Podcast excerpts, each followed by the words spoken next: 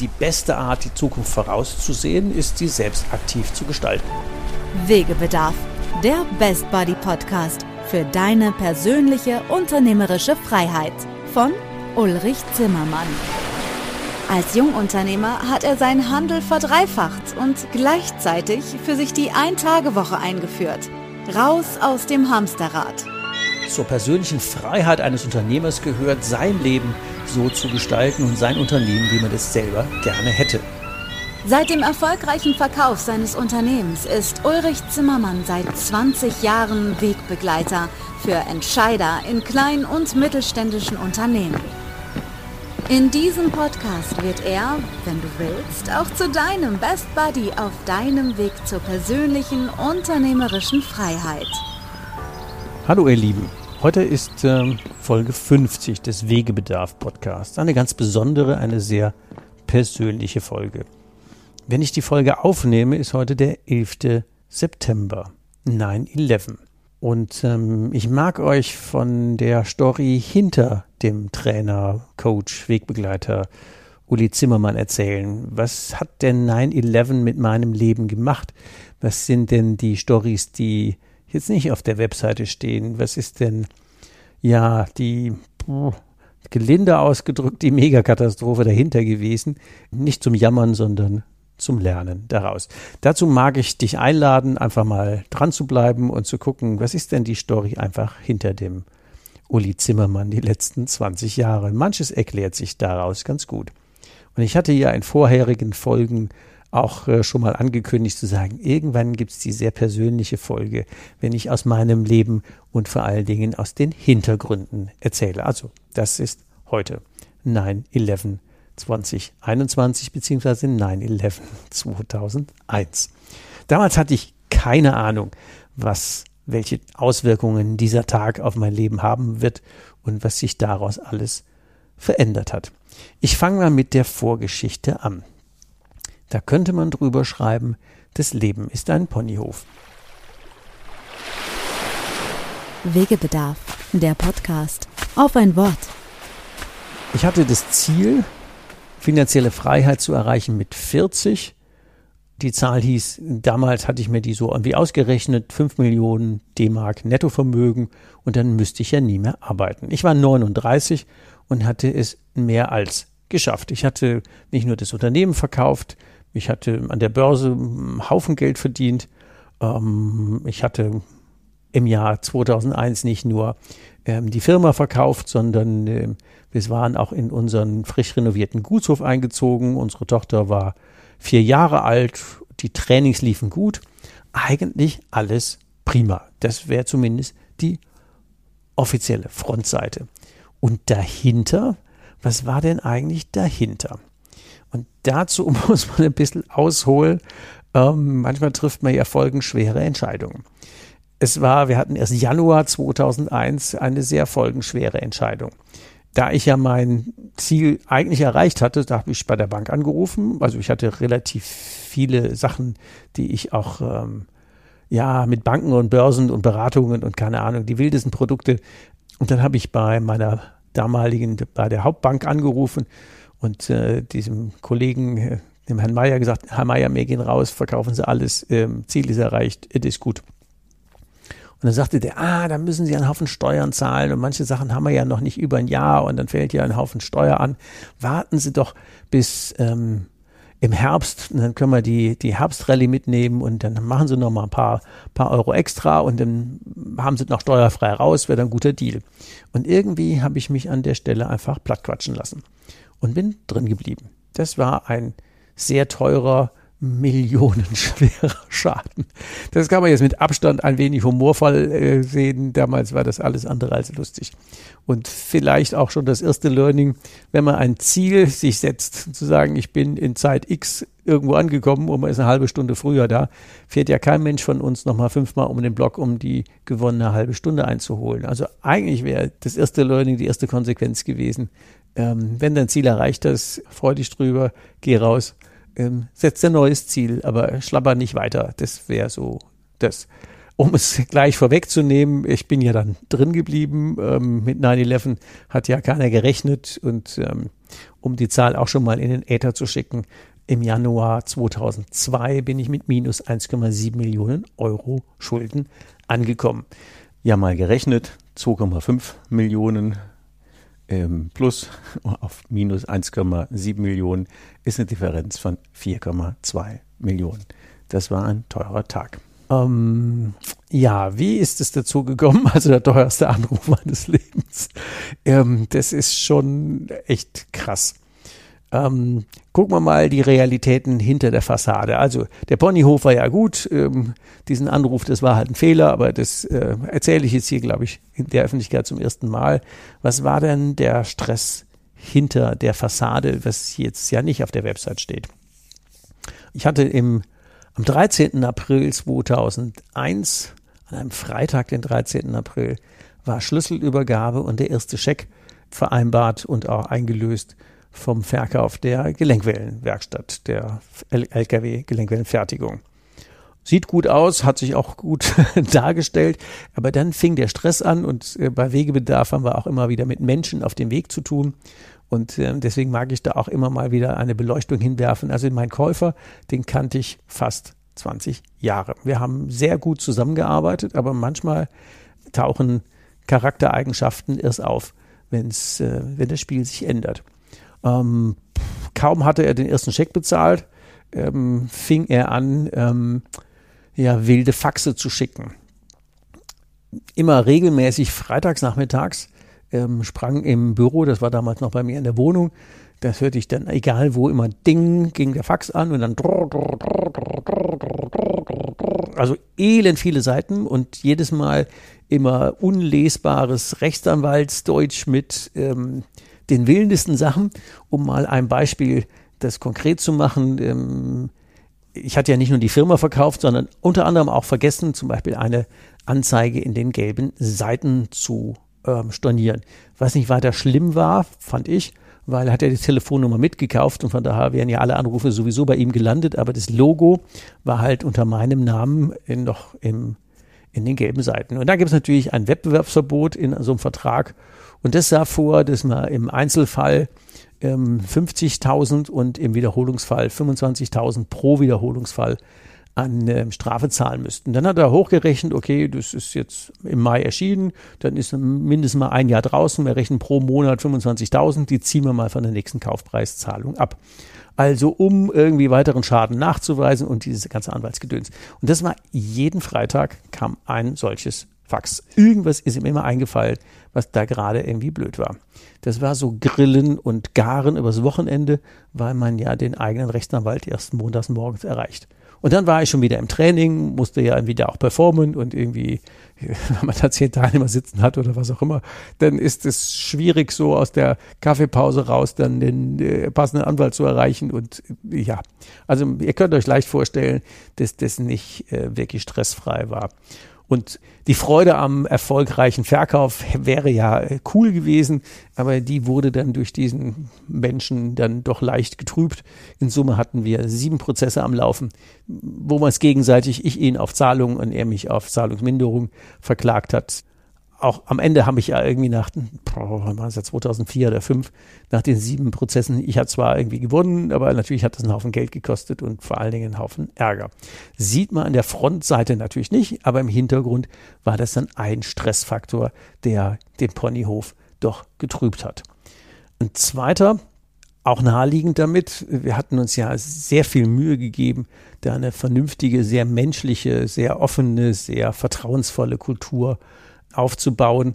Und ähm, wenn man dann zusehen muss, wie das, was man mal Jahre geschafft hat, in Sekunden und in Tagen ruiniert wird, dann ist das auch, finde ich, eine ziemliche Belastung.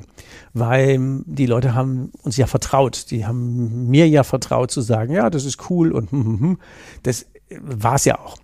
Und ähm, ich habe an zwei Leute verkauft, einmal diese Gelenkwellenwerkstatt und einmal ein paar Monate später den Handel das war schon schwierig zuzugucken, wie schnell Leute Sachen ruinieren.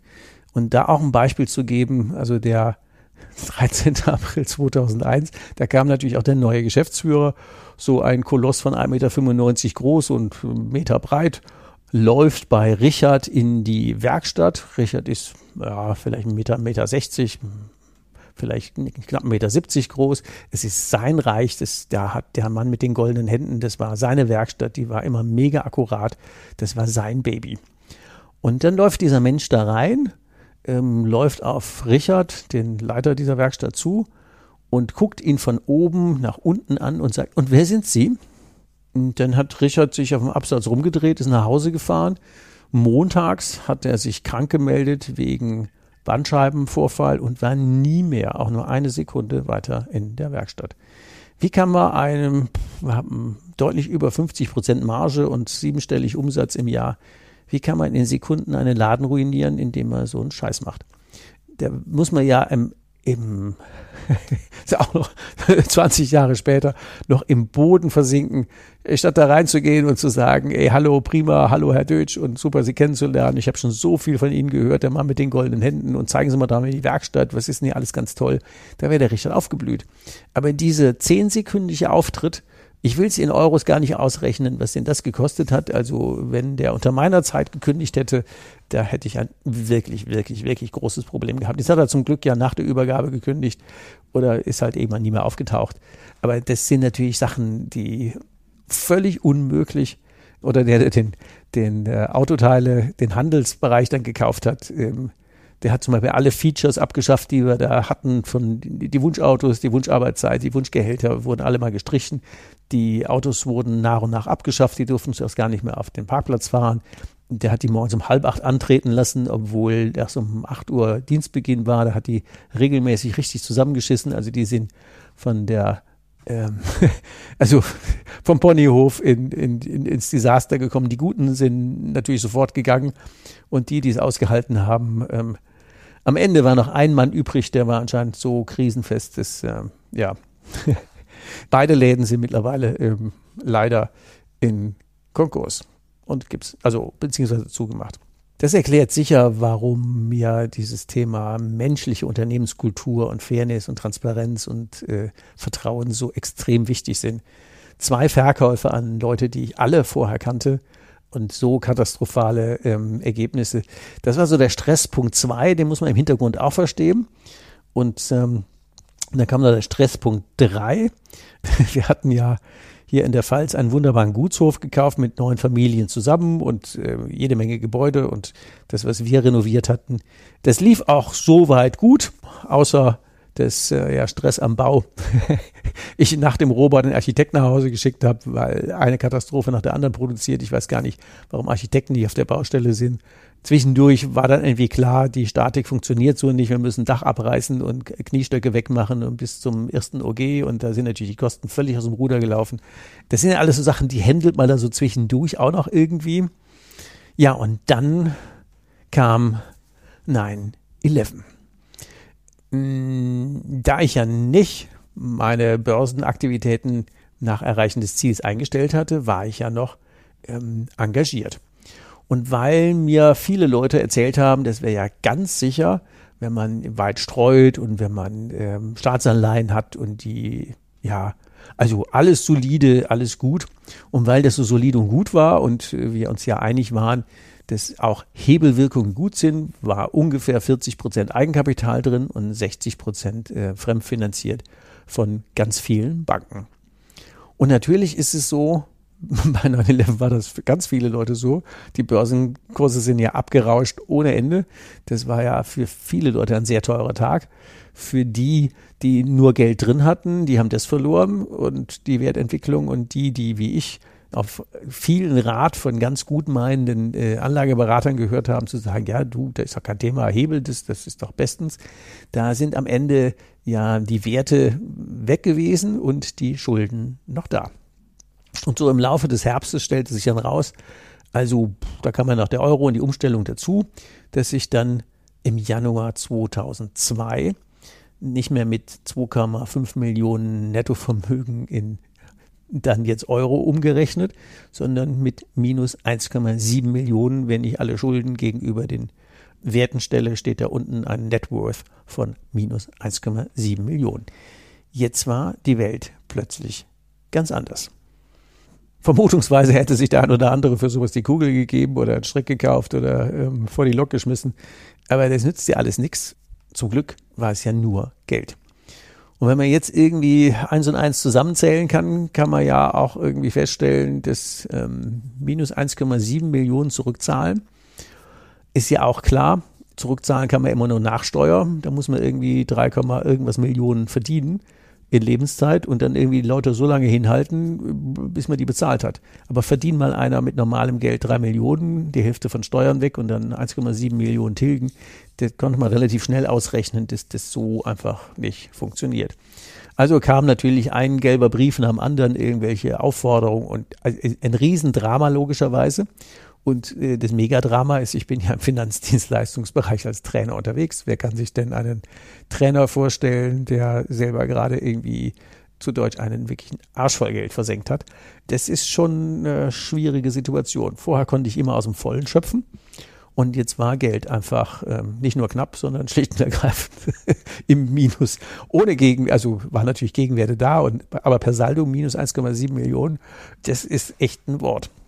Am Anfang, wenn die gelben Briefe kamen und böse Anrufe, dann war ich noch kurz, immer kurz vom Herzstillstand, aber irgendwann mal kehrte eine gewisse Normalität ein. Und aus Tremperzeiten wusste ich ja auch, dass man mit fast nichts auskommen kann und dass man aber auch immer irgendeinen Weg findet, da wieder rauszukommen. Also musste ich irgendwie alle Dinge, die mir irgendwie eingefallen sind, mal wieder zusammensummieren und ähm, mir neue Wege ausdenken.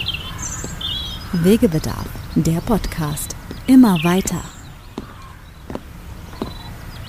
Und selbst wenn ich jetzt das ähm, mit dem die Schulden abbezahlt hätte, dann wäre ich vielleicht irgendwann auf Null gewesen. Aber dann habe ich ja noch keine Altersversorgung, ich habe noch keine Rücklagen und ähm, nebenbei muss man ja noch was einkaufen und essen und Kinder groß kriegen und an Urlaub ist gar nicht zu denken. Also so die Gesamtkonstellation war alles andere als unerfreulich. Also da muss man dann wirklich alles, dass man irgendwie in die Waagschale werfen kann, an an Findigkeit mal ja, ziehen. Also jetzt hieß es findig zu sein und ähm, mir zu überlegen, wie komme ich denn den Spagat hin, dass es nach draußen aussieht wie ein erfolgreicher Trainer und ich drinnen aber weiß, was muss ich denn da alles für Sachen wuppen, die eigentlich gar nicht gehen. Ja, ein Ding, was man natürlich nicht brauchen kann, ist äh, ein Schufa-Eintrag oder eine EV, eine eigenstaatliche Versicherung, die irgendwo auftaucht. Das wäre natürlich mega blöd gewesen, weil dann wäre das Einkommen auch noch weg gewesen. Also musste ich den beteiligten Banken erklären, wie die Situation ist. Und da lernt man natürlich brutal viel, dass man nämlich dann nicht selber macht, sondern sich erfahrene Insolvenzanwälte sucht, die zwar für eine Heigen Geld, aber entsprechend gut verhandeln und zu sagen, was kann man denn für einen Deal machen? Und da lernt man auch Leute völlig anders kennen.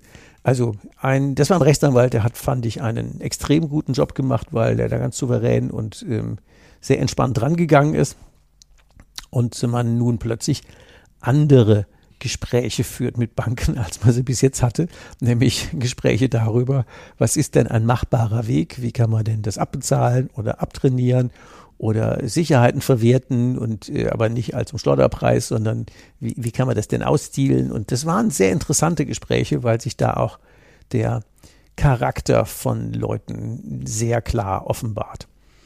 Und ähm, vielleicht mal zwei, drei Stories an der Stelle.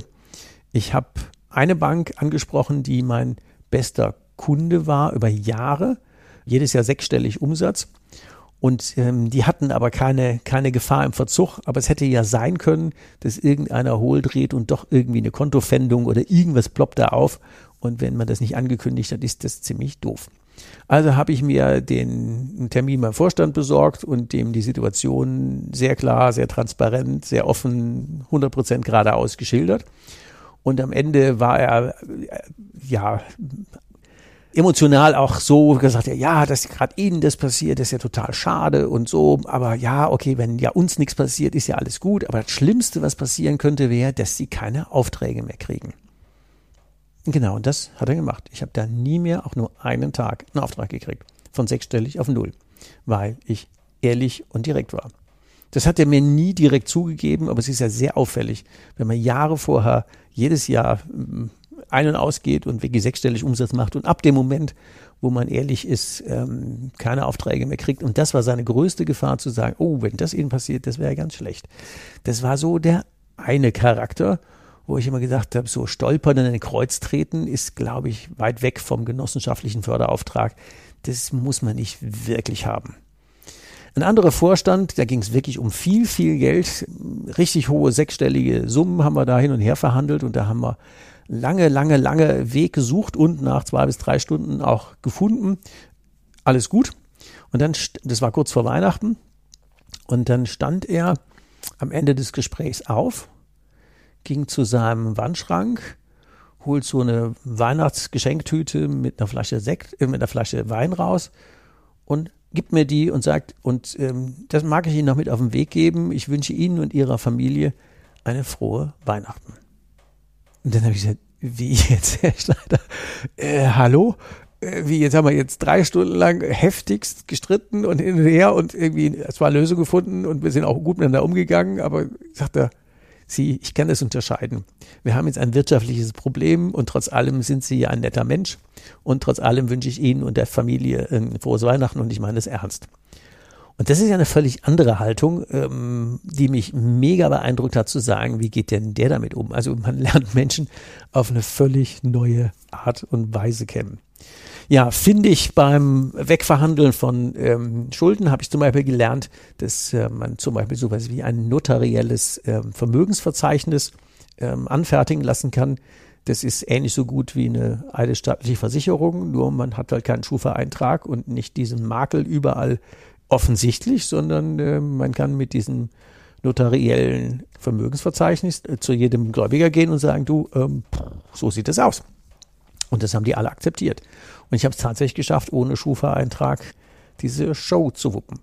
Das zweite, wo man, wo ich findig werden musste, war nicht nur das Thema Verhandeln, sondern ich musste ja auch Geld verdienen. Also musste ich mir natürlich überlegen, äh, was kann ich, wer braucht das, äh, wie kann ich mich wirklich ähm, eher als brutales Invest darstellen. Und ähm, das hat zum Beispiel dazu geführt, dass ich im Training das Konzept kaufen lassen statt verkaufen müssen entwickelt habe, dass ich das Thema Firmenkundengeschäft entwickelt habe, dass ich da tatsächlich einige Jahre marktführend unterwegs war und bei 250 Banken für die Kultur und heute alles, was es da in der Firmenkundenberatung noch an, an Unterlagen gibt zum Thema VR Finanzplan Mittelstand und Co. und Genossenschaftsberatung. Wenn man die Formulierung zurückverfolgt, kommt man immer auf meine Dinge aus den Anfang 2003 und vier Jahren, wo ich das entwickelt habe. Irgendwann fragte mich dann auch so ein Mensch auf dem Weg, fragte mich dann mal der Geschäftsführer einer dieser Hauptkooperationspartner, Trainingsfirma, sagte, äh, warum geben Sie eigentlich so viel Gas? Und dann habe ich ihm die Story mit 9-11 und äh, von plus 5 Millionen D-Mark auf minus 1,7 Millionen Euro in einem Jahr erzählt. Und dann hat er gesagt, ja, dann verstehe ich das, finde ich großen Respekt von mir, alles gut. Äh, ich muss das keinem erzählen und wenn einer anruft, kenne ich hinter, hinterher die Story und äh, ich decke den Rücken und alles ist gut. Also da auch eine, eine gute Haltung ähm, von denen, wie das geht. Ja, dann muss man auch noch findig werden, zwischendurch ähm, zum Beispiel so Safe Rooms schaffen. Ich stand ja jetzt in drei, in, in den Jahren, in drei bis sieben, nee, insgesamt sieben Prozessen, wo ja der Käufer meiner Firma mich gegen alles Mögliche verklagt hat. Und hätte der gewonnen vor Gerichten auf hoher See, ist es ja immer ein wenig schwierig. Dann wäre ja selbst das jetzt im Zugriff gewesen oder nochmal aufgepoppt, was ich eh schon mit Banken am Verhandeln war. Also das konnte ich nun gar nicht brauchen. Deswegen habe ich dann meine erste Holding-Konstruktion ähm, aufgesetzt und die in Holland als BV, als Besloten von Notch habe der Vorteil in Holland war, habe ich auch gelernt, dass man zwei Namen hat, einen Registernamen und einen Handelsnamen und dass wenn man zwei Gesellschafter hat, keiner mehr irgendwie gefunden wird. Also da kann man völlig inkognito Geschäfte machen. Und dann besaß dann meine BV, besaß dann meine Trainingsfirma in Deutschland. Und ähm, den Banken habe ich das gegenüber immer offenbart, zu sagen, du verschiebst das Vermögen da und dahin, weil wegen. Es wäre ja noch peinlicher, wenn.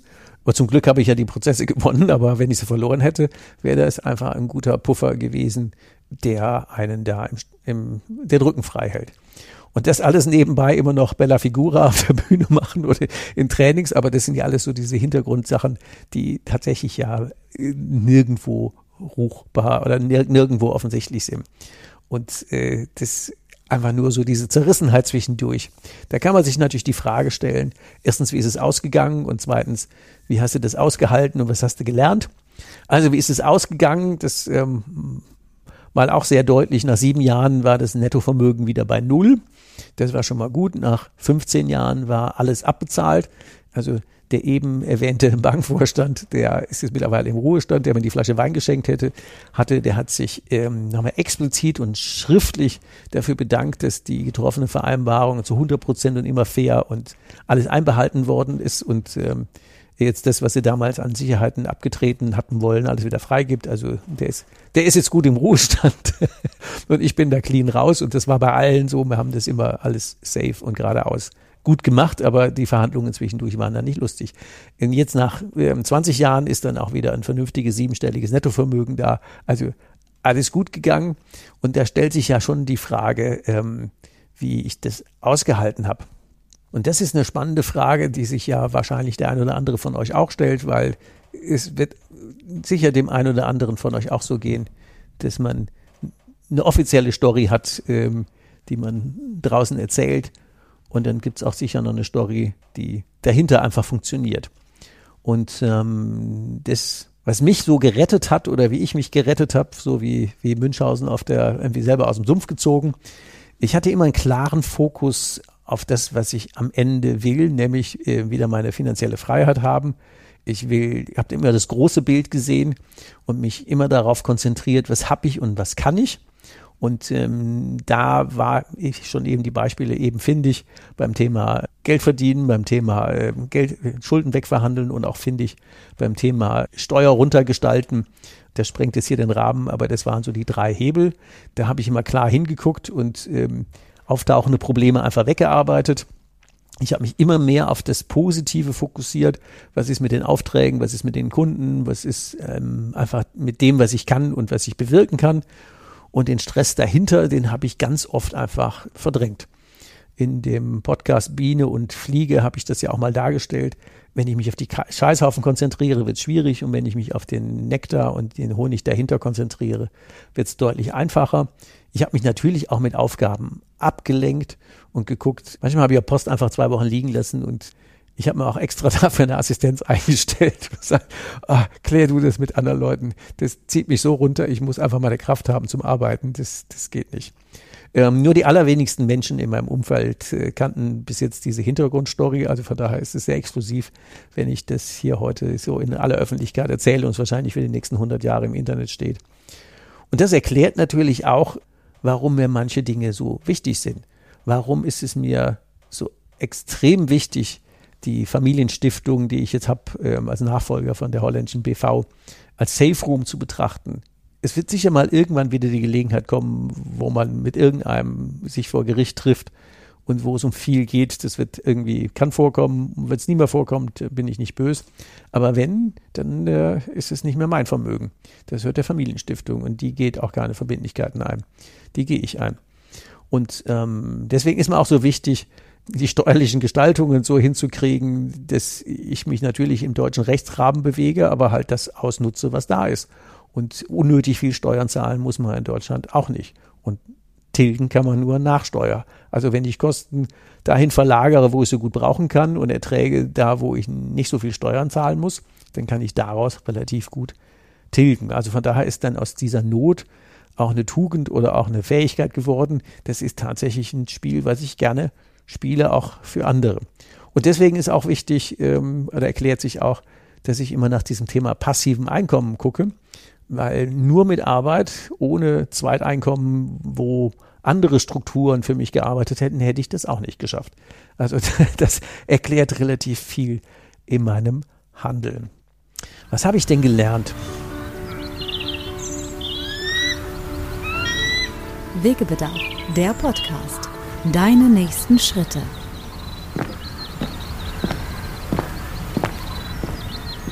So als, ja, vielleicht Botschaft an dich als Zuhörer. Was kannst du denn aus meiner Story für dich mitnehmen oder davon lernen? Also die eine Erkenntnis war ja, es kommt immer völlig anders, als man das plant. Um 9-11 war ja nicht geplant. Da war ja irgendwie das Thema Happy Life und Bonnyhof geplant, aber es war ja halt anders. Auch mit dem Bau, mit dem Ärger mit dem Architekt und keine Ahnung was. Das sind halt Dinge, oder Ärger mit den Käufern, ähm, das kommt völlig anders. Und jetzt kann man sich natürlich dann tot ärgern darüber, dass das so ist. Oder ich glaube, und das war das ein Learning für mich, ich freue mich einfach über das, was gut läuft. Ich ärgere mich nicht über die Probleme und wenn, dann bin ich auch in der Lage zu sagen, andere haben noch viel, viel mehr Stress. Also jetzt der Mensch, an den ich die Gelenkwellenwerkstatt verkauft habe, nur als Beispiel, der hat auch noch andere Läden übernommen. Und einer, der wollte zum Beispiel nie verkaufen. Und da hat er gesagt, nee, du kannst mich nicht kaufen. Alles gut, kauf wen auch immer du willst, aber mich nicht. Und dann hat er einfach gegenüber auf der anderen Straßenseite eine Halle gemietet, ähm, seine Maschinen da aufgestellt. Wie auch immer, ohne dass er sich rechtlich angreifbar machte. Ähm, die hatten auch fünf Leute in der Werkstatt, die fünf Leute abgeworben. Und plötzlich hatte der eine zwar weiter Maschinenpark, aber keine Leute mehr. Und dann war der innerhalb von drei Monaten war der pleite. Der hat genau keinen Cent gesehen und ähm, ist platt. Das ist charakterlich derselbe Mensch wie der, mit dem ich vor Gericht mit sieben Prozessen war. Das Schicksal ist ja immer gerecht, er ist krank und pleite, aber es, ist, es nützt jetzt nichts. Er hat relativ viele Leute auf dem Weg mitgenommen. Also von daher nochmal rumgedreht. Also nicht über die Probleme ärgern, die man hat. Ähm, und wenn dann relativieren, nicht die haben noch viel mehr, ja, Probleme, sondern sei einfach das ist die zweite Botschaft. Sei dankbar für alles, was du hast und was du kannst. Und ähm, wenn du dich auf das fokussierst, und das wäre mein Learning der letzten 20 Jahre, findet man auch immer einen Weg. Und das dritte Learning wäre, und das ist fast noch das härteste von allen, wenn ich mir überlegt habe, das wäre gar nicht so gewesen. Wir hätten keine 9-11 gehabt. Ich wäre einfach mit meinen 5 Millionen Nettovermögen und dann war es dann immer noch zweieinhalb in, in, in Euros, wäre man einfach ins Jahr 2002 gestartet ich hätte ja keinen Grund mehr gehabt, mich anzustrengen oder mir Mühe zu geben und keine Ahnung. Wahrscheinlich wäre ich nur blöd und dick und keine Ahnung, arrogant und schnöselig geworden. Das hätte wahrscheinlich keinem gut getan, mir höchstwahrscheinlich ähm, selber am allerwenigsten und meinem Umfeld auch nicht. Und so hat mich das Schicksal oder ich mich durch eigene ähm, Blödheit und Fehl, Fehlentscheidungen dazu gezwungen, einfach ähm, ja mit dem, was ich kann, ähm, es wieder grad zu rücken und die Bodenhaftung wieder hinzukriegen und den permanenten Blick nach neuen Möglichkeiten zu üben. Und das wäre sonst nicht gewesen.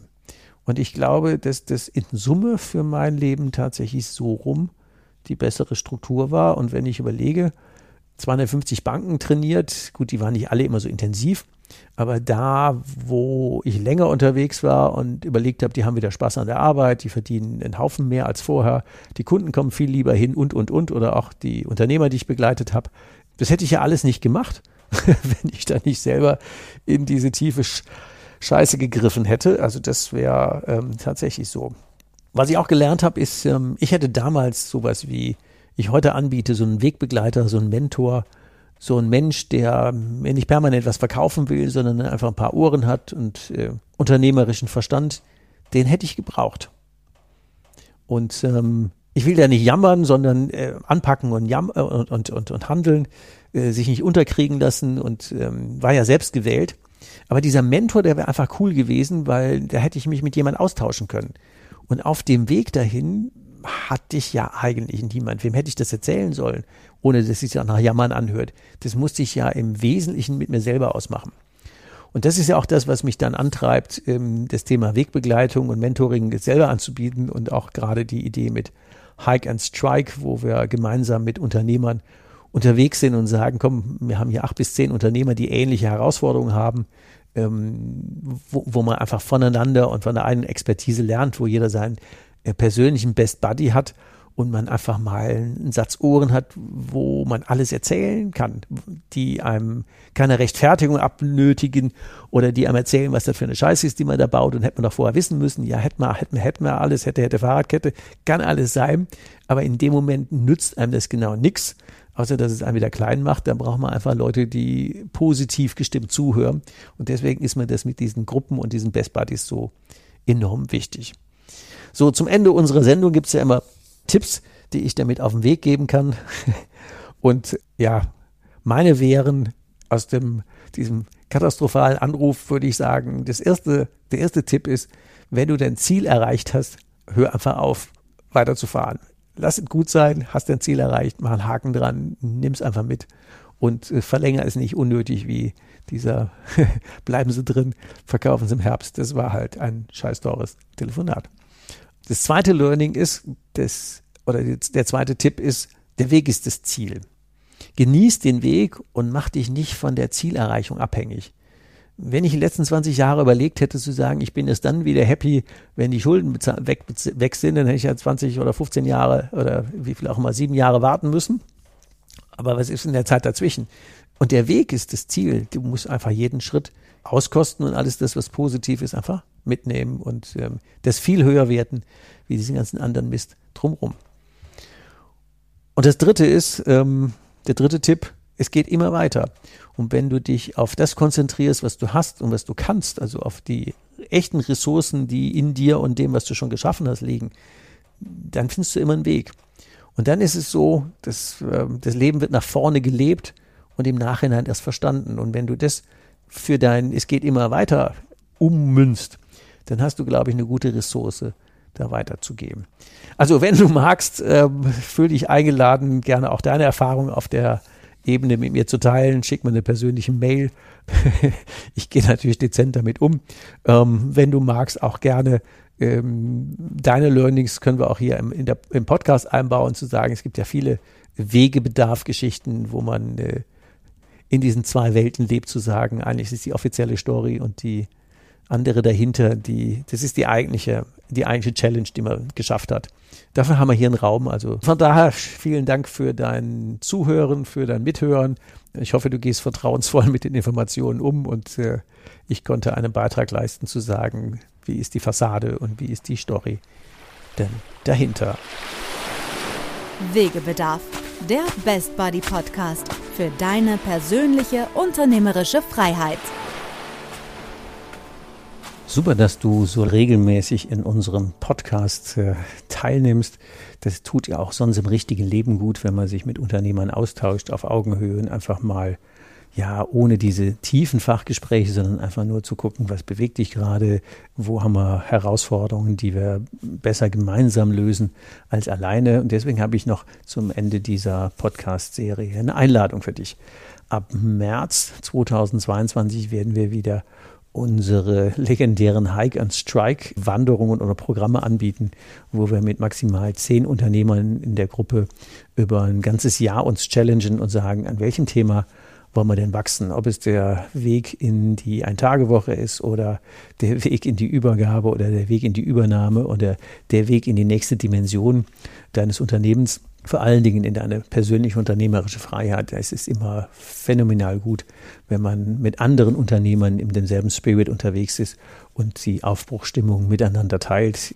Ein Best Buddy dabei hat, Leute, von denen man partizipieren kann, mit denen man abends am Lagerfeuer sitzt oder bei Flaschen Rotwein oder nach einer schönen Wanderung gemeinsam ein Bier trinkt und sich dann auf der Unternehmer-Augenhöhe unterhält, wo man nicht die Befürchtung hat, da kommt jetzt wieder irgendein Upselling oder irgendeiner ist dabei, der jetzt unbedingt was verkaufen muss, wo wir einfach unter uns sind, wo wir an unseren Themen arbeiten können und sagen, komm, jetzt während der Wanderung sind wir mal gemeinsam zu zweit unterwegs oder du hast Strecken, ähm, wo du über deine Herausforderungen alleine nachdenkst und dich nachher wieder austauschst, äh, immer wieder im Wechsel mit anderen Unternehmermenschen, die ähnlich im Aufbruch sind, im Umbruch in Wegebedarf, in Lösungen wie du.